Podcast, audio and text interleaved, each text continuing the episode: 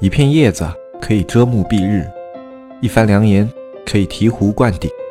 我们在前方披荆斩棘，希望后来者一帆风顺，共享商业智慧，共享创业成功。欢迎收听本期纸木淘宝内训。大家好，我是黑泽，今天呢依旧是由我来给大家做这一期的淘宝经验分享。在上一次的节目里面呢，有一个口误，就是我把广泛匹配和精准匹配说成了广泛人群和精准人群，然后有很多卖家朋友不太理解，然后过来问小安，说小安那个广泛人群和精准人群是什么啊？这个其实就是广泛匹配和精准匹配，里面是在说 ROI，你怎么扩大流量嘛？就你只要把词的匹配方式，如果你现在是精准匹配，你改成广泛匹配的话，就可以匹配到更多的流量，然后从而降低你的 ROI。这是上一期的一个纠正，然后这一期呢，我们是给大家做一个小的技巧分享。这个技巧分享呢，一个是出价，另外一个呢就是关于低价引流。低价引流就是把引流款这个概念做得更加极限一点，就是用最小的那个 PPC 去获得最大的一个访客量，而且是不怎么去兼顾 ROI 的。就你这 ROI 高低，我已经完全不管了。哪怕你 ROI 是只有百分之一，那我也不管你，反正我就是要开这个引流款。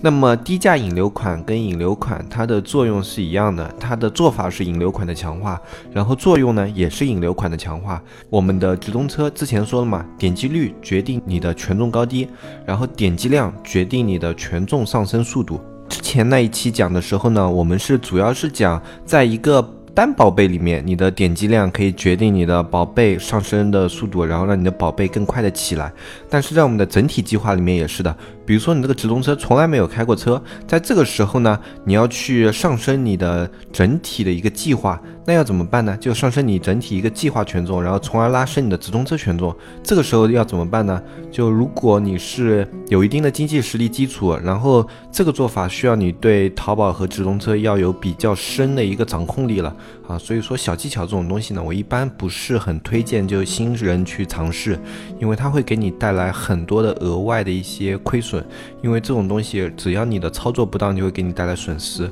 有很多时候不是你听了就说是会了，因为我们说嘛，淘宝所有的东西都要结合你的类目来。你这个方法在你的类目有可能就是要去做出各种各样的调整啊、规划，你才能够得出一套在自己类目适用的方法啊。所以在这个过程中呢，如果你不是非常的有经验，或者你不是资金实力非常雄厚的话，你会浪费掉很大一部分的这个学费。好，那我们继续回来讲我们的这个低价引流。低价引流呢，它是适合你于有一定的经济基础，而且是你的淘宝的知识概念和直通车的知识都是比较扎实的那些人去做的一个操作。它的目的呢是快速的拉升你一个新店，还从来没有开过直通车的这种店，你整体的直通车权重的，它可以非常的效率。因为我们一般的话，如果你一开始你要去养一个直通车权重，把这个直通车权重养到一个高值的话，可能需要。要花费你两三个打造周期，就比如说你打造了两三个款，然后一直还不错，那你的直通车权重才有可能起来。但是如果我们用低价引流这样的方法的话，我们可以迅速的在半个月啊这样的一个时间，就可以把你的直通车权重做到一个跟常年开车的直通车那么高的一个权重。这就是我们低价引流的一个目的，迅速的拉升直通车权重，以让你的后面的宝贝推广变得更加的效率。那我们接下来先讲我们低价引流要怎么去做。第一点就是我们还是要区分一下标品和非标品。一般的低价引流在非标品里面用的比较多，因为低价引流呢，它有一个前提就是你的词要非常的多。像我们一般做低价引流的话，我们可能。一般只要做一个计划，就会有上千个词啊，有的像大类目啊，就像女装啊、衣服啊这种类目，词特别多的，我们可能都会用八九千、上万个这样词这样子去做啊。所以说呢，标品它不是非常适合于去做低价引流，但是它也有一定的办法去可以去做啊。至于什么办法，我后面会讲。我们先讲非标品，非标品去做低价引流呢，非常的简单。第一点。控制你的出价方式，你的出价方式一定是要是广泛匹配啊，就所有的精准啊，所有的人群全都不要去圈啊。人群这个东西，我们在做低价引流时是肯定不开的啊。为什么呢？因为它跟我们低价引流本身的目的相违背。我们之前虽然我很推崇人群这个东西，说它现在可以去帮我们精准我们的人群标签，以帮我们的宝贝达到最高权重，但是这个前提是在我们打造宝贝的情况下。但是在我们目的不同，我们要做低价引流的时候，人群跟我们的目的是冲突的。我们做低价引流的目的就是尽可能的获得大流量、大点击量来拉升直通车权重，而人群呢，它是去筛选流量，就把你你前面开了广泛啊，去开了啊大流量，选了多词，然后最后一个人群哗一下把你这些东西全都筛选掉了，然后就让你前面那些工作做了无用功。就是说这两个东西之间是冲突的，所以我们在开低价引流的时候是绝对不会去开人群的。好，那我们在说完了不开人群这一点之后呢，我们来再回头说词。低价引流的时候，你所选的词不用用非常的精准，也不用兼顾它的转化率，你只要保证你的词它是点击率较高就可以了。而且在选词的时候一定要注意一点，就是像大词，比如说你做女装，你衬衫、T 恤啊，女装 T 恤这样的词，你到底能不能去做一个低价引流呢？那答案是不行的，因为大词你用低价是很难去抢到流量的，因为大词竞争度太高了。所以这就讲到了我们这一次的一个重点，就是选词要怎么选啊？选词一个是选竞争度低的词，我们选低价引流的话，竞争度一定要低啊。另外一个就是。你的这个词最好有一定的上升性啊，上升性这个东西呢，你很难去根据数据来评定。就像我们选词要选的很多嘛，呃，然后他在选的很多的过程中呢，啊，你还要去啊看这个词它是不是在上升，这是非常难的一件事，在大海捞针的一件事情。因为上升词这个东西，一段时间和一段时间不同，你要去算它的各种数据的话，啊，几千个词算下来，可以让你的脑袋都算大掉啊。所以说这个东西我们不是非常的在意，但是有。这样的上升词是用来做那个低价引流最好的词，然后呢，在想通这一点之后呢，我们接下来来讲另外一个点，就是竞争度小的词，它的转化率会怎么样？竞争度的小的词，它的转化率必定是低的；竞争度高的词，转化率。基本上是比较高的，因为大家都不是傻子，大家去做这个直通车，有大部分人都是为了盈利的目的的啊，很少有人是为了单纯的去拉直通车权重，因为就算你短期要拉直通车权重，在你整体的直通车权重起来之后，你就不用去太兼顾于权重这件事情了。所以说这只是一个短期的一个做法，所以这个在整个直通车大数据里面，竞争度低的词，它转化率绝对是差的。然后大家都选的那种词，竞争度高的词呢？它转化率一定是至少是还不错的，要不然的话，这样的词是不会有那么多人去推的，他们会亏损很多的钱。那在我们兼顾了点击率和点击量的情况下，另外接下来的一个步骤就是要加词，因为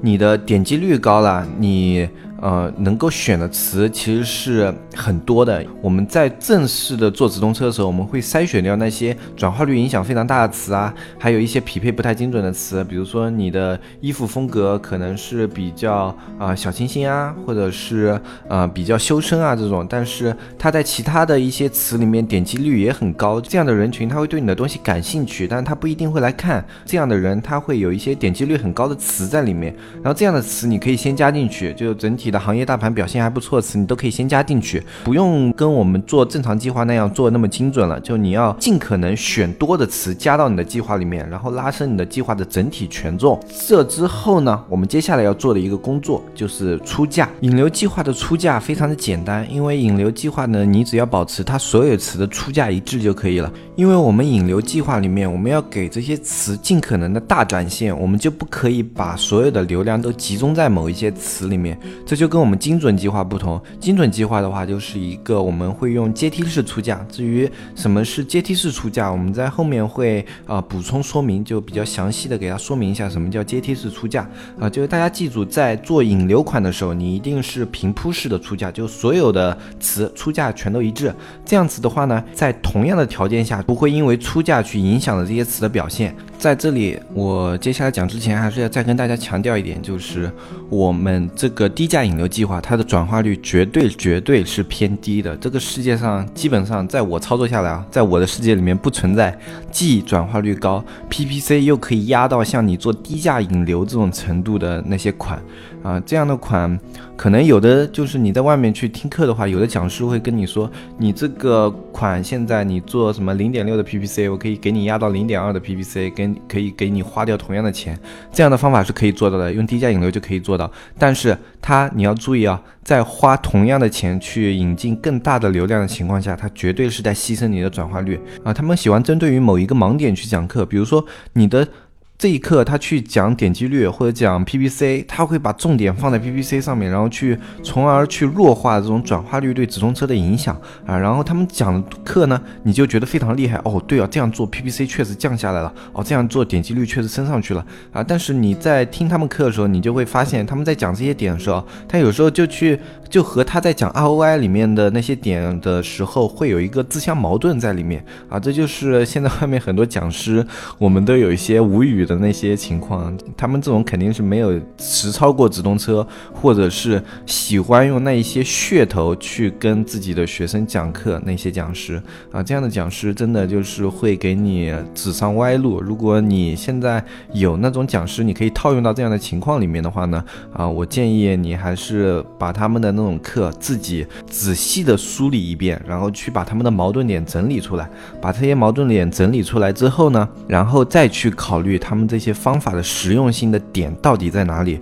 我们这里讲课，我就会讲得非常清楚。如果你要去做低价引流，你绝对是牺牲了 ROI 的。没有车可以在做到高高 ROI 或者正常 ROI 的情况下，还去做低价引流，这样的东西都不存在的啊！就像以前的黑车一样，黑车这个东西它也是在牺牲了 ROI 的情况下，只不过黑车它能够引进的流量实在太大了，即便它的 ROI 只有百分之零点五或者百分之零点二这么低，它引在引进大流量的情况下，它依旧可以卖掉很多的货。啊，所以这是之前很多人去做黑搜的一个目的，而不是因为黑搜它能够在做低 PPC 的同时还去做高 ROI，这是不对的。这是因为黑搜它的 PPC 实在压得太低，引进的流量实在太大，才能够起到以前的效果。而且这样的方法是走漏子嘛？而且淘宝从去年前年开始了，就对黑搜开始严厉打击了。嗯，这个东西呢，不要去钻空子吧。我觉得钻空子的话，你可能有时候可以捞到一波肉，但是有时候会让你伤筋动骨的。我觉得能够脚踏实地的事情，还是尽量脚踏实地会好一些。那根据我们前面在说关键词，我们关键词最重要的就是两点，你要进行两个筛选，一个是筛选掉大词，大词的竞争度高，而且转化率比较高，或者大词它的转化率可能一般，但是它竞争度高，这样的词都是不适合去做低价引流的。你出低价是抢不到好位置的，这是不选大词的原因。另外一个点就是不要选啊转化率高的词，因为转化化率高的词就一般，它的展现量比较小，而且它竞争度比较高，因为大家都会开车的时候去看这些词的那些嗯热搜排名嘛，他们都会去选那些转化率比较高的那些词，然后即使展现量小也没关系，它加到计划里面啊，可以让它计划整体保持盈利，这对他来说是有好处的。然后在我们来说呢？我们要选的呢是展现量大，然后竞争度小的词，哪怕这个词没有转化啊，只要它能符合这两点，就非常适合我们去做低价引流计划。那么我们在这些词里面，如果你是非标品的话，尽量的多选啊，把所有的大词，就你去筛选一下，把所有的大词先去掉。大词很好筛选，就你把字从少到多排嘛。然后一般字少的基本上都大词，先把大词全筛掉，然后再去根据你那些啊网站，比如说快车网啊，或者是什么直通车里面的表格拉下来的数据里面去给它筛选一下竞争度。呃，像快车网它的竞争度都是很明显的，可以从上到下排的。然后把竞争度那些高的词全。不去删掉。这样的话，它能够给你带来低价引流的效果就很好。我们再说一下为什么要选竞争度小？竞争度小就是因为你出低价还可以抢到位置，而不会因为你出低价而抢不到位置。这就是去选竞争度小的词的一个原因。低价引流，那它的点击率要来怎么看呢？就很多人，我们之前说了嘛，直通车的核心就是点击率和点击量。那我们低价引流，我们前面的做法已经很明显的是说明了我们要一个高点击量。在这种情况下，我们还要不要兼顾点击率呢？点击率适当的去兼顾，嗯，这个这里我就是这样说的，就适当的去兼顾，因为低价引流你很难在啊兼顾大点击量的同时，还去兼顾一个高点击率，你的整体的一个点击率呢，只要在行业平均以上都是可以的。就我们之前做小爆款或者做爆款的时候，我们的要求会比较高一点嘛，就可能说你要在行业点击率平均啊两倍啊，或者是怎么样的，你才有一个小爆款或者爆款的潜力。但是呢，在做做低价引流的时候，你只要高于行业平均点击，这个东西它就可以用来去做一个低价引流款。然后在做完上面所有工作，你选了所有的词，开了广泛计划，然后去把流量最大化，地域全开，在这么一个情况下呢？那么现在你的计划已经是形成了，那么我们接下来是怎么样去实现用低价去引流？很简单，很简单，这个方法简单到可能会让人有点无语，就是一点控制出价。啊，控制出价这一点，可能是很多人在去降低 PPC 的时候不会考虑的一点。嗯，就是他们很多人的概念里都是我去比较有基础的车手，他们都可能会觉得啊，做高点击率啊，或者做大点击量啊，就可以把 PPC 降下来。他们不会去直接去调 PPC 的价格。嗯，因为调 PPC 价格很多时候是为了去抢位置。但是我们在做低价引流的时候，我们在一开始就会把 PPC 的价格给控制住，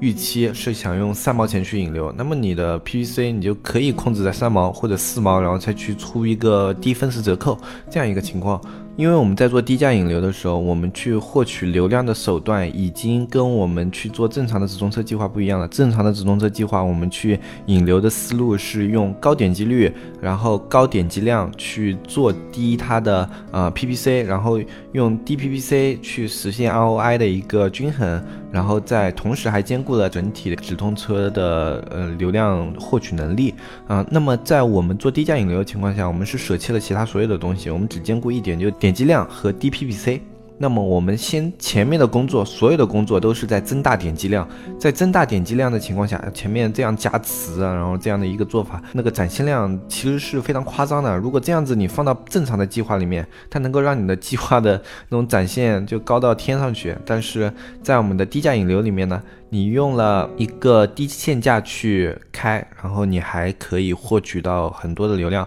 然后在这么一个情况下，你就可以实现用你的 DPC 去引进点击量。然后这样子，从而快速的拉升你直通车的权重，这是我们非标品的做法。然后标品的话，它跟非标品有一点点的差异。标品的做法呢，它的差异化在哪里？就是我们标品本身的词非常少嘛，可能你这个类目本身就只有七十个词，那怎么办呢？我们去哪里引那么多流量？就而且标品它的效果也比较弱一点，像 PPC 你加个几千个词、上万个词的话，本来行业均价是呃五六毛，然后你可以出到一两毛，你就可以引进流量。但是用非标品不行，非标标品的话，你行业均价如果有五六毛，你可能就是用了接下来的方法，你可能也只能出到三四毛，给它压低一两毛啊。但是方法呢，我还是跟大家讲一下，它的方法就是去跨类目选词。跨类目选词，它的原理是什么呢？就是比如说，我们拿最常用的，也最有典型的就是母婴用品。母婴用品的话，像我们婴儿，你去买奶瓶。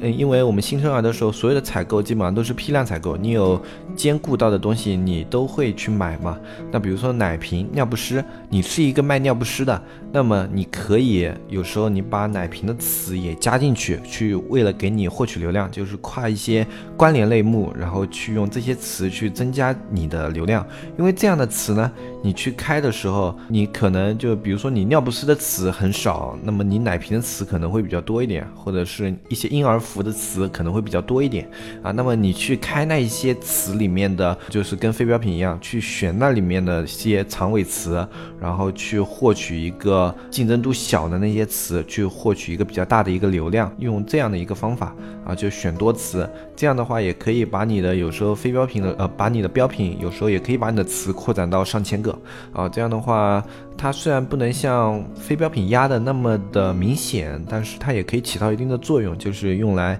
啊给你直通车前期快速的拉升权重，引进比较多的一个点击量。那么我们前面说的是。这样的一个做法，它可以在你直通车早期的时候快速拉升你一个新车的一个权重。那么，在我们思路转化一下，你一个老店可不可以去用低价引流的计划呢？也是可以的，因为你老店里面的话，你的产品类一般会比较的广一点啊。呃，接下来说这一点是。针对于你现在你的整体店铺里面的产品线比较的长。就比如说你是卖锅子的，你店里有平底锅、有炒锅，然后你还有一些翻锅、煎锅，就各种各样的锅，你产品线比较齐全的话，那么你用低价引流的话，你引进来的客户他可能没有这个需求，但是他对你的店里的其他东西有需求，而且他从你的直通车图点进来，那么是对于你这种直通车图的风格或者对你店里的风格是认同的，那么他有可能在你的店里实现一个二次转化，也就是间接转化，这样子的话是我们直通。车啊，他用做低价引流的另外一个思路，这样的思路呢，它比较适合风格店。啊。就比如说你的店里，如果你的产品看起来像杂货铺一样的话，就很难去实现二次转化，因为它能够让你的顾客的浏览深度不会做的特别的深啊。这种情况下，你再去用低价引流的话，可能就不是非常合适，就它二次转化都不能转化啊，会影响比较大。